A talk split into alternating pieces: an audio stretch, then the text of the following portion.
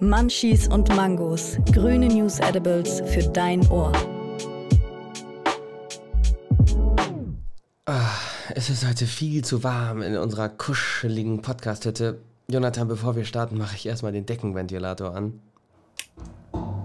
Ah, viel besser. Danke, vielen Dank. Wow, das war notwendig. Was war bei dir eigentlich so in den letzten zwei Wochen los? Wahnsinnig viel Input. Ich hatte letzte Woche ein super spannendes Gespräch mit Henrik Knopp in Hamburg.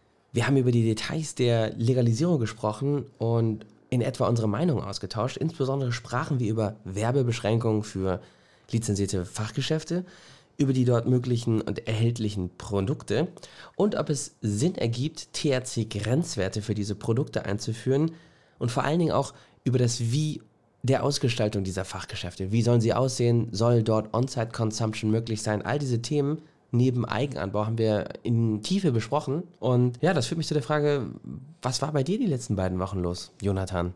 Ja, wie du sicherlich noch weißt, waren wir ja erst vorgestern, also am Samstag, gemeinsam auf einem Event in Köln, bei dem wir unter anderem einem sehr, sehr spannenden Vortrag von Dr. Yesid Ramirez gelauscht haben und nochmal sehr, sehr spannende Details über Terpene, Cannabinoide, das körpereigene Cannabinoid-System gelernt haben und ähm, ja, ich immer noch äh, wortwörtlich geflasht bin von den Informationen, die wir dort bekommen haben und äh, die wir in Kürze sicherlich auch ähm, äh, auf die eine oder andere Art und Weise im Podcast noch präsentieren werden. Auf jeden Fall. Also es hat sich wirklich sehr gelohnt. Das Event war der absolute Wahnsinn. Chessid ist ein ausgewiesener Experte in Sachen Cannabis, konnte sich sogar schon bereits persönlich mit Raphael Mechelin, dem israelischen Forscher, der das Cannabinoid THC entdeckte, austauschen.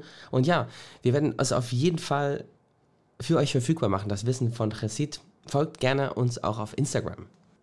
Ja, und offen ist ja auch noch die Frage, wie es am Amtsgericht in Heidelberg ausging. Da ist ja ziemlich genau heute vor zwei Wochen der letzte Prozesstag gelaufen, an dem Tag, an dem äh, auch unsere vierte Ausgabe herauskam. Wir hatten es leider nicht mehr geschafft, dort noch rechtzeitig zu informieren, wollen es aber natürlich trotzdem hier heute noch kurz nachholen.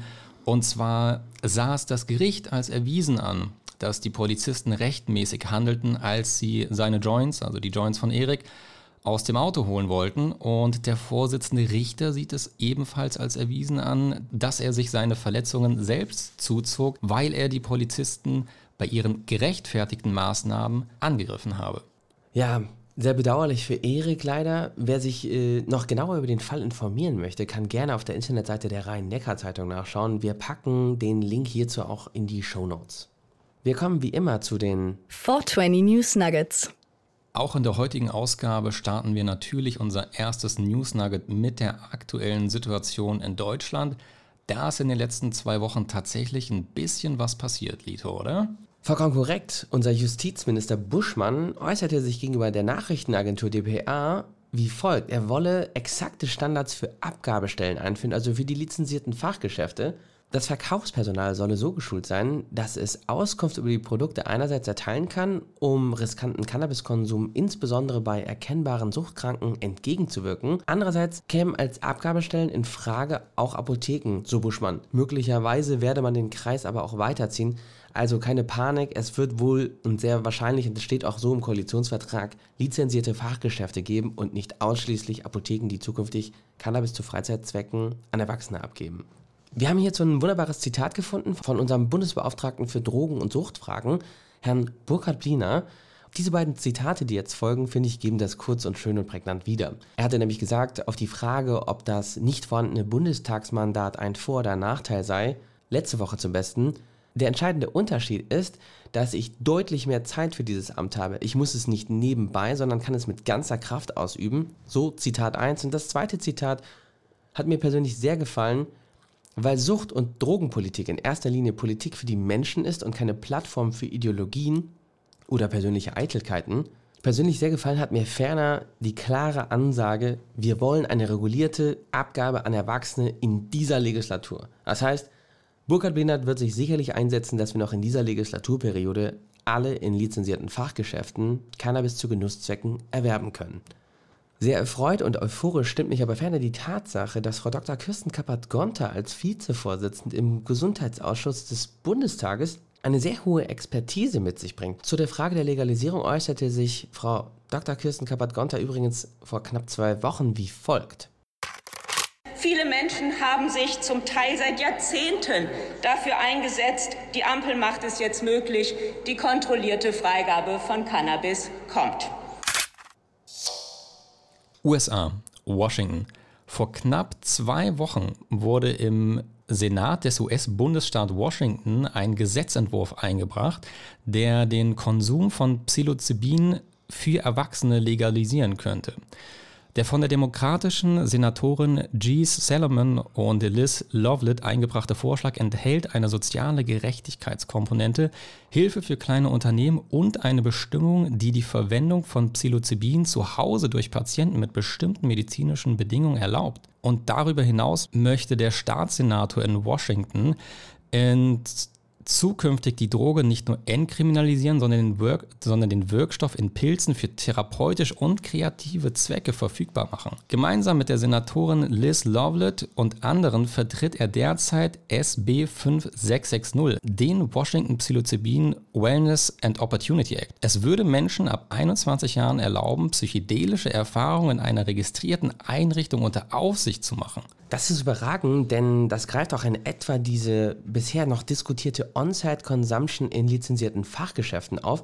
Und wie Aline Gralke in unserer letzten Folge auch berichtete, würde dies einen sogenannten Safe Space erlauben und eröffnen für die, ich sag mal, eingeführte und kontrollierte, begleitete Ersterfahrung dieser berauschenden Substanzen. Also für mich großartig, denn was man sonst immer erleben kann, ist, dass diese Substanzen im stillen Kämmerlein konsumiert werden, ohne Anleitung und das ist meines Erachtens auch nicht Sinn und Zweck der mit der Legalisierung verfolgten Suchtprävention und dem Jugendschutz. Deutschland, Karlsruhe. Vor etwa zehn Tagen gab es einen Prozess am Landgericht Karlsruhe, in dem ein Richter die offen geplante Legalisierung ansprach. Bei dem Prozess lautete die Anklage auf bandenmäßigen Rauschgifthandel. Die Angeklagten sollen in der Nähe von Karlsruhe mit dem Verkauf von Marihuana 1,2 Millionen Euro verdient haben. Im Schwurgericht mussten sich neun Angeklagte mit insgesamt 18 Anwälten der Anklage stellen. Nach der Anzahl der Verteidiger handelte es sich um einen der größten Prozesse in der Geschichte des Landgerichts Karlsruhe. Dort ist übrigens auch der Sitz unseres die Verfassung hütenden Bundesverfassungsgerichts, das meines Erachtens mal langsam über die mittlerweile vierte konkrete Normkontrolle in Sachen Cannabis urteilen könnte. Wer mich auf LinkedIn verfolgt, konnte meine Presseanfrage Ende September hierzu bereits lesen, dieses bisher unbeantwortet. Man wüsste nicht, wann das Bundesverfassungsgericht aus dem aus dem Puschen komme. Im Verfahren ging es um 300 Kilogramm Cannabis, das für ca. 4 Euro pro Gramm also für insgesamt 1,2 Millionen Euro verkauft werden sollte. Der Richter sprach von einer sogenannten Teillegalisierung.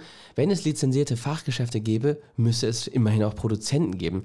Deswegen liege hier nur ein minderschwerer Fall vor. Für alle, die an Jura interessierten, ein minderschwerer Fall liegt nach der Rechtsprechung des Bundesgerichtshofs vor, wenn das gesamte Tatbild einschließlich aller subjektiven Momente und von der Täterpersönlichkeit bei Gesamtbetrachtung aller wesentlichen belastenden und entlastenden Umstände vom Durchschnitt der gewöhnlich vorkommenden Fälle in so erheblichem Maße abweicht, dass die Anwendung des niedrigeren Ausnahmestrafrahmens geboten erscheint. Ein beträchtliches Überwiegen der strafmildernden Umstände wird daher für das Vorliegen eines minderschweren Falls stets vorausgesetzt und führt so dann zu einer Strafrahmenverschiebung, wie das teilweise deutlich mildere Strafen ermöglicht. So kann zum Beispiel beim schweren Raub, bei welchem der Täter eine Waffe verwendet, die Mindestfreiheitsstrafe von fünf Jahren auf ein Jahr reduziert werden.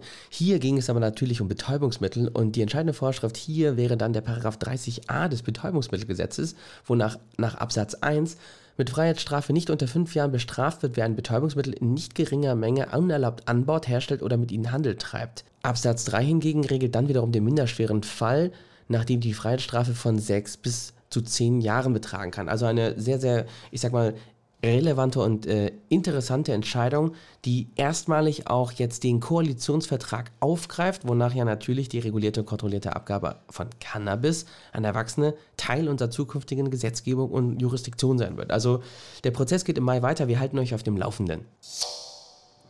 Thailand, das 2020 als erstes südostasisches Land die Produktion und Verwendung von Marihuana für medizinische Zwecke bereits entkriminalisierte, ist derzeit dabei, die Vorschriften für die Droge weiter zu lockern. Die Food and Drug Administration des Gesundheitsministeriums schlug vor, Cannabis vollständig von der Liste verbotener Substanzen zu streichen. Das Narcotics Control Committee der Regierung stimmte zu, den Vorschlag der FDA diese Woche dem Narcotics Control Board vorzulegen. Stimmt dieser zu, unterzeichnet der Gesundheitsminister die Maßnahme, die dann mit der Veröffentlichung im Staatsanzeiger bereits wirksam wird.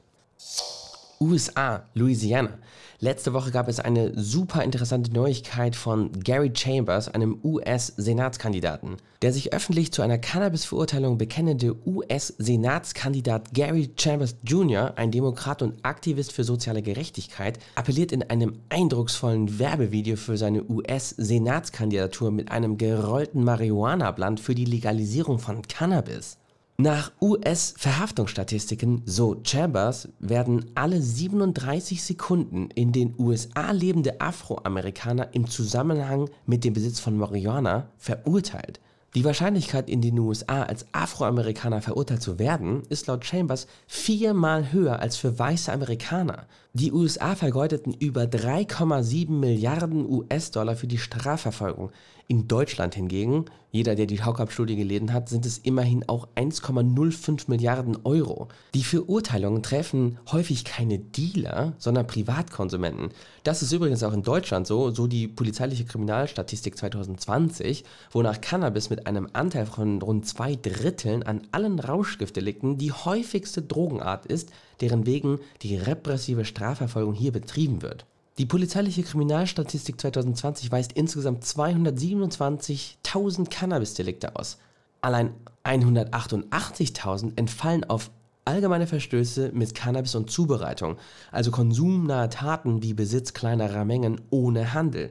82,8% aller Verfahren richten sich somit gegen Konsumenten und nicht gegen Händler. Gary Chambers ist meines Erachtens ein absolutes Role Model, indem er sich öffentlich dazu bekennt und sagt, ich hoffe, dass mein Werbevideo für die US-Senatskandidatur nicht nur dazu beiträgt, den Konsum von Marihuana zu entstigmatisieren, sondern auch eine neue Diskussion anstößt, die den Weg zur Legalisierung dieser nützlichen Droge ebnet und diejenigen verzeiht, die aufgrund einer überholten Ideologie verhaftet werden. So ein von uns für euch übersetzter Tweet von Gary Chambers Jr. I'm Gary Chambers and I'm running for the US Senate and I approve this message. Bleiben wir in den USA. Eine am 10. Januar veröffentlichte Studie legt nahe, dass Cannabis vor Corona schützen kann. Die Forscherinnen und Forscher identifizierten drei Cannabinoide, die sich an das Spike-Protein des Virus binden und so einen Befall der Zellen verhindern. Weiss hat mit dem leitenden Autor der Studie, Richard van Bremen, gesprochen und nachgefragt, ob das Rauchen von Cannabis vor Corona schützen kann. Wir zitieren euch hier die Antwort.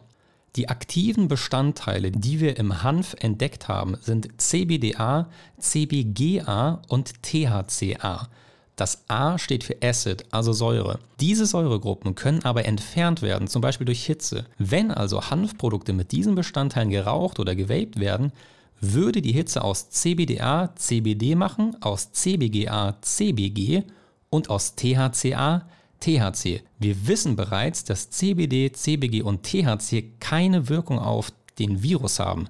Aus diesem Grund empfehlen wir eine orale Aufnahme dieser Bestandteile, so der leitende Forscher der Studie. Wir bleiben für euch an den Forschungsergebnissen dran und warten auf weitere Ergebnisse. Das ist sicherlich eine hervorragende Grundlage, um in diesem Bereich weiter zu forschen. Im abschließenden achten Nugget kommen wir für euch nochmal zurück nach Deutschland. Und zwar haben wir für euch in den Tagesthemen erstaunlicherweise das Thema Cannabis gefunden. Gegenstand der Berichterstattung der Tagesthemen vom 12. Januar war unter anderem eine Diskussion zwischen einer Psychiaterin und einem Mitarbeiter einer größeren Kette eines Ladens für Hanfprodukte und der Mitarbeiter dieses Geschäftes ist unter anderem Cannabis-Patient und es kam zu einer Diskussion zwischen der Psychiaterin einerseits und dem Patienten andererseits. Aber das ist ja ganz schön hoher THC-Gehalt teilweise. Also das ist ja in dem Bereich, wo man wirklich sagt, über 10 Prozent erhöhtes Risiko für Psychosen. Und da ist fast alles über 10 Prozent. Wir haben die Stelle, über die wir uns hier jetzt gerade konkret unterhalten, in die Show Notes gepackt. Das ist ein Link zu YouTube. Der Zeitstempel ist in etwa auf Minute 30. Den setzen wir natürlich direkt in den Link mit rein. Und ähm, da könnt ihr euch das Ganze nochmal anschauen. In der Stelle, die ihr euch jetzt angeschaut habt oder anschauen werdet, unterhalten sich halt die Psychiaterin und der Mitarbeiter dieses Geschäftes ganz genau über Chemovare, also Cannabis-Kultursorten mit THC-Werten von über 10%. Diese Sorten sind nach Auffassung der Psychiaterin besonders bedenklich, weil sie ja aus ihrer beruflichen Praxis angeblich für eine hohe Anzahl an Psychosen verantwortlich seien. Hierbei wollen wir anmerken, dass es nicht nur und allein auch nach Auffassung von Dr. Hasid Ramirez bei der Aussage der Psychiaterin ist insbesondere zu berücksichtigen, nachdem, dass nach dem aktuellen Stand der Forschung nicht allein der THC-Wert einer Sorte für den Rausch verantwortlich ist, sondern insbesondere auch die Terpene. So hatte die Sorte Rainbow Gummies den Emerald Cup 2016 gewonnen in der Kategorie Recreational Category Type, Type 1. So hat es dieser Strain mit einem CBDA und THCA-Gehalt von 10,7 bzw. THCA-Gehalt von 8,5 auf die Skala ganz weit oben geschafft, was den subjektiven Rauschzustand angeht. Man kann also nicht aufgrund des THC-Gehaltes allein darauf schließen, wie, wie intensiv der Rauschzustand ist, sondern insbesondere sind die Terpene nach dem aktuellen Forschungszustand auch nach Auffassung von Dr. Jessit Ramirez zu berücksichtigen. Bei diesen Aussagen stützt sich Dr. Jessit Ramirez insbesondere auch noch auf die Forschungsergebnisse der Pharmacological Foundations of Cannabis Chemovars, Plantamed 2018. Also hier unser Appell an die Politik, die THC-Grenzwerte sind es nicht allein, sondern auch die Terpene. Und hier kommt wieder auch nochmal der Aspekt der Kennzeichnungspflichten ins Spiel, die nach unserer Auffassung zwingend auch die Terpene explizit aufschlüsseln. Patientenporträts. Herzlich willkommen in unserer Podcast-Hütte. Dominik, schön, dass du heute hier bist. Vielen Dank für die Einladung. Sehr gemütlich habt ihr es hier. Ja, wir haben uns äh, Mühe gegeben, das hier grün und ansprechend ähm, äh, zu gestalten und äh, der Mangosaft äh, tut sein Übriges, hoffe ich. oh ja, sehr lecker, sehr, sehr lecker. Wunderbar. Du bist heute hier, weil wir, wie es eben schon angekündigt wurde, ähm, über deinen Patientenstatus ein bisschen ähm, sprechen wollen und ich den unter anderem deshalb nach wie vor sehr interessant finde, weil wir die gleiche Diagnose haben. Und wir haben so eine kleine, kleinere Historie zusammen. Du warst schon mal zu Gast in der Grünen Stunde, ich war schon mal bei euch im Podcast Heitere Gedanken zu Gast. Und ähm, ja, ihr habt mittlerweile auch, äh, seid auf YouTube am Start, macht Videos, macht Strain-Reviews, macht eine ganze Menge, ähm, was, was sehr sehr, spannend ist. Und deswegen in diesem ganzen Kontext schön, schön dass du heute da bist. Genau, ich hatte 2014 die Diagnose Morbus Crohn bekommen, also eine chronische Darmentzündung. Ähm, ich hatte davor schon ziemlich lange Bauchprobleme, aber da ist man nicht so wirklich dahinter gekommen, ob das jetzt ähm, eine chronische Erkrankung ist oder was es überhaupt ist. Erst dachte man, es wäre einfach nur eine Laktoseintoleranz, weil es danach kurzzeitig besser wurde, als wir das herausgefunden haben. Aber dann äh, wurde es immer schlimmer und 2014 bin ich ins Krankenhaus gekommen und dann kam die Diagnose Morbus Crohn, genau. Okay, damit hätten wir die erste wichtigste Frage sozusagen dann auch schon mal direkt beantwortet. Also auch ein Morbus Crohn 2014 Diagnose. Bringt uns natürlich zur zweiten Frage. Wann hast du denn hm, sozusagen mit oder vielleicht auch ohne deinen Morbus Crohn das erste Mal Kontakt gehabt mit Cannabis? Und wann hast du in dem Zuge ähm, dann gemerkt, dass es dir hilft, auch bei deinen Symptomen? Also das erste Mal Kontakt mit Cannabis war sehr früh. Das würde ich auch keinem empfehlen. Da war ich, also was heißt sehr früh? Es gibt natürlich Menschen, die noch früher da dran waren. Ich war 17 Mhm. Ähm, da habe ich das erste Mal Kontakt mit Cannabis gehabt, aber das war dann eher sporadisch. Einmal probiert und äh, das war es dann erstmal. Richtig interessant wurde es dann halt erst nach der Diagnose. Ähm, ich habe dann ziemlich viele starke Medikamente genommen, die du bestimmt auch kennst. Cortisonpräparate, Prednisolon, mhm. Budinofalk, was man so nimmt. Mhm. Mhm. Und ähm, bei dem Absetzen der Präparate habe ich dann halt auch noch eine Depression entwickelt, weil das eine Nebenwirkung vom Cortisonabsetzen ist, äh, dass man eine Depression entwickeln kann. Das mhm. ist bei mir dann auch passiert. Und ähm, daraufhin habe ich halt nach Alternativen gesucht. Ähm, bin dann schnell auf eine Studie aus Israel gestoßen, in der erfolgreich Cannabis bei Morbus Crohn behandelt wurde oder eingesetzt wurde. Und ähm, dann habe ich mich halt in dieses Thema Cannabis eingelesen und das nochmal bewusst ausprobiert, ob, ob es mir wirklich besser geht. Weil früher dachte ich so, ja, es geht mir halt besser, weil es halt Cannabis macht halt bessere Laune. Aber dann mhm. habe ich mhm. bewusst halt mitbekommen, dass meine Krämpfe weniger wurden, ich weniger Schmerzen hatte, ich Appetit bekommen habe und halt, ähm, ja, wirklich ich wieder teilhaben konnte und nicht so verklatscht war, wie wenn man normalerweise kifft, sondern ich wirklich wieder am normalen Leben teilhaben konnte und mich nicht mehr zu Hause bei, auf der Toilette verstecken musste. Haben die Strains oder das, was du dann konsumiert hast, habt dir das auch bei den ähm, depressiven Symptomen geholfen? Ja, auf jeden Fall. Also es kommt tatsächlich auf die Sorte an oder auf die Terpene vielmehr. Mhm, ähm, es mhm. gibt Sorten, die die Depression auch ein bisschen triggern und das ein bisschen schlimmer machen. Aber es gibt auf jeden Fall Sorten, die das auch lindern. Also ähm, da gibt es ja Terpene, um jetzt eins zu nennen, äh, das Limonen zum Beispiel, das ein bisschen aufputschenderen Effekt hat und äh, einen ein bisschen, ja, angenehmeres Gefühl macht. Und äh, wenn man jetzt ein Terpen nimmt, was einen eher nachdenklich macht, dann hat man halt genau das Gegenteil. Ähm, und dann wird es eher schlimmer mit der Depression. Man denkt mehr nach, man rutscht in irgendwelche Gedankenspiralen. Und dementsprechend kann man halt mit den verschiedenen Terpenen da sehr gut arbeiten. Aber das muss man halt auch erstmal herausfinden. Deswegen machen wir ja jetzt auch zum Beispiel die Strain Reviews, um yeah, neue yeah. Patienten da an die Hand zu nehmen, weil es halt super viele Sorten in der Apotheke gibt und dementsprechend ähm, schwierig es gerade für Neupatienten ist, zu herauszufinden, welche Sorte für einen gut geeignet ist. Ja, auf jeden Fall. Aber apropos schwierig, wie verlief denn bei dir die Arztsuche und ähm, wurde ein Antrag auf Kostenübernahme gestellt? Schwierig, du sagst es schon. Ähm, das hat sehr lange gedauert. Ich habe nämlich schon, also 2015, dann das Interesse an der Cannabis als Medizin gehabt. Ähm, und damals gab es ja noch nicht das Cannabis-Kontrollgesetz, beziehungsweise das Cannabis-Medizingesetz, äh, meine ich. Mhm, mhm, ähm, das kam erst 2017 raus, deswegen hatte ich versucht, schon vor 2017 eine ähm, Ausnahmegenehmigung zu bekommen, weil es schon ein paar Patienten gab, die eine Ausnahmegenehmigung hatten. Ähm, hat natürlich nicht geklappt, äh, weil ich auch keinen Arzt gefunden hatte, der das mit mir machen möchte, weil meine erste Ärztin meinte halt, dass Cannabis als Medizin nur für Krebspatienten geeignet wäre.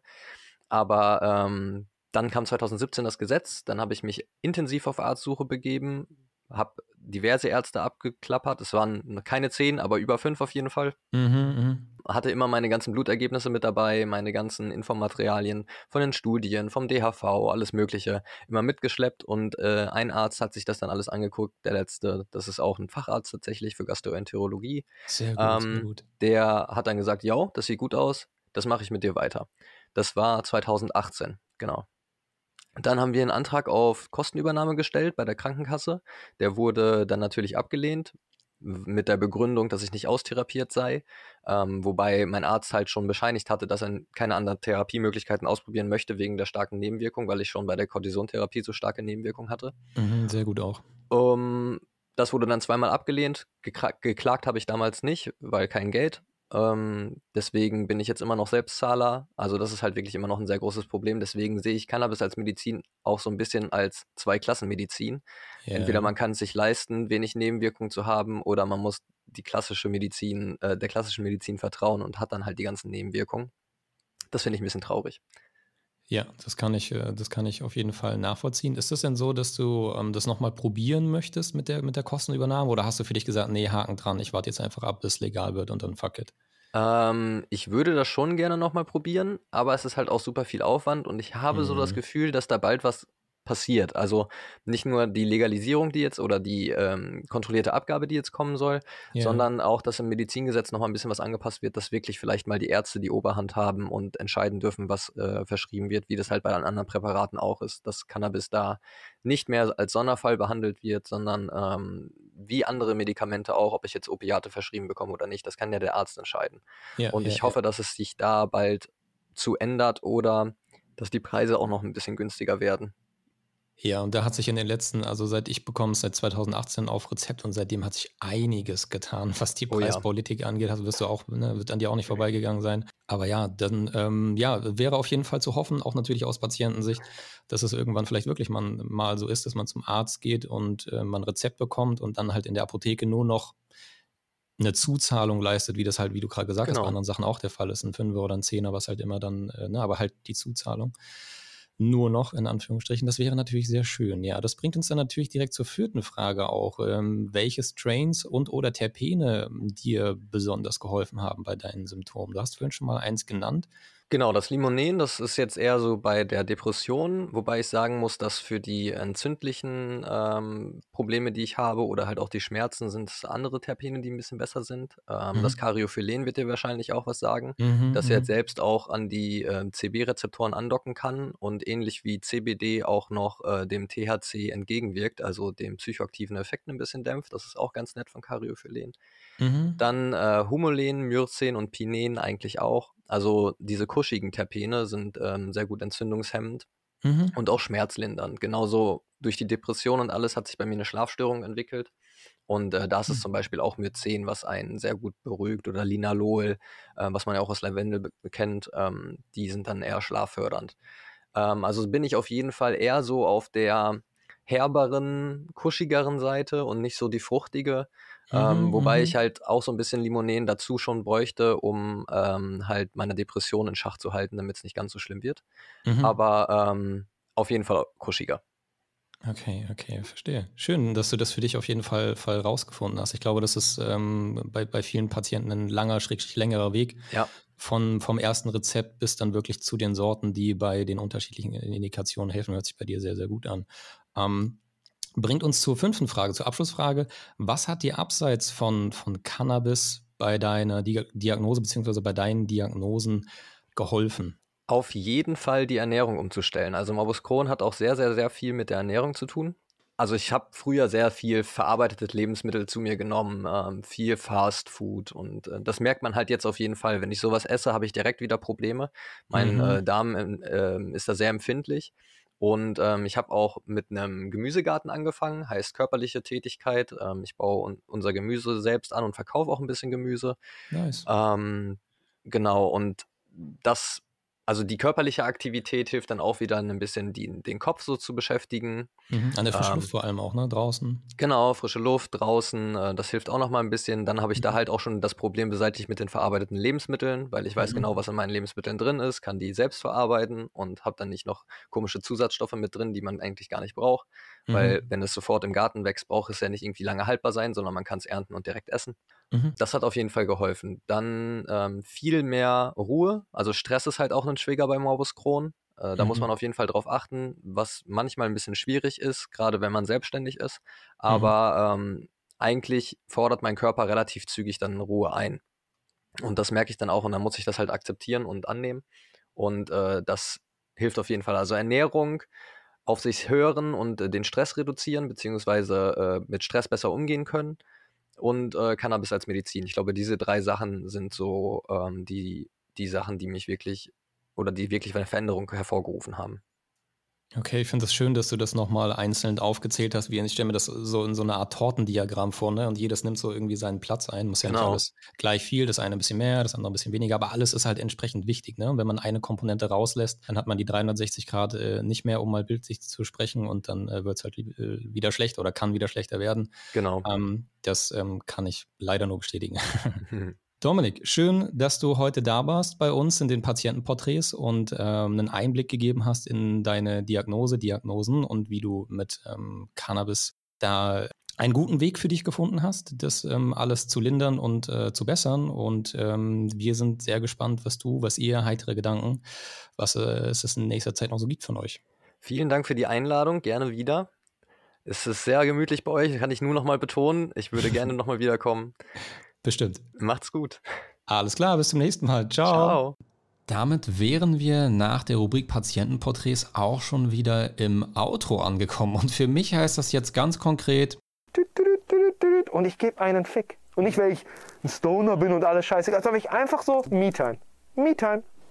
Das ist jetzt wichtig. Es geht nicht immer nur ums Arbeiten so. Da sage selbst ich als Jurist, Me-Time ist wichtig und richtig wenn ihr uns Feedback geben wollt, Themenvorschläge habt oder vielleicht selbst im Podcast mit eurer Stimme auftauchen wollt, unsere E-Mail-Adresse lautet hi at munchies-und-mangus.de oder droppt eine Nachricht an die Insta-Postfächer von at jonathan.grün oder at litolaw oder natürlich unserem Podcast-Account.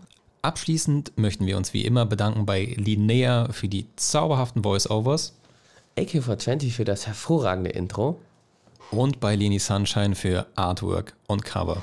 Wir sind in zwei Wochen am 7. Februar um 4.20 Uhr natürlich wieder mit einer neuen Folge zurück.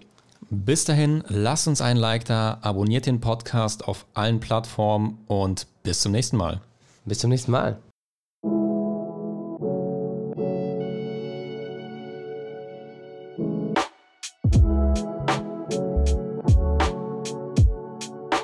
Munchies und Mangos, grüne News Edibles für dein Ohr.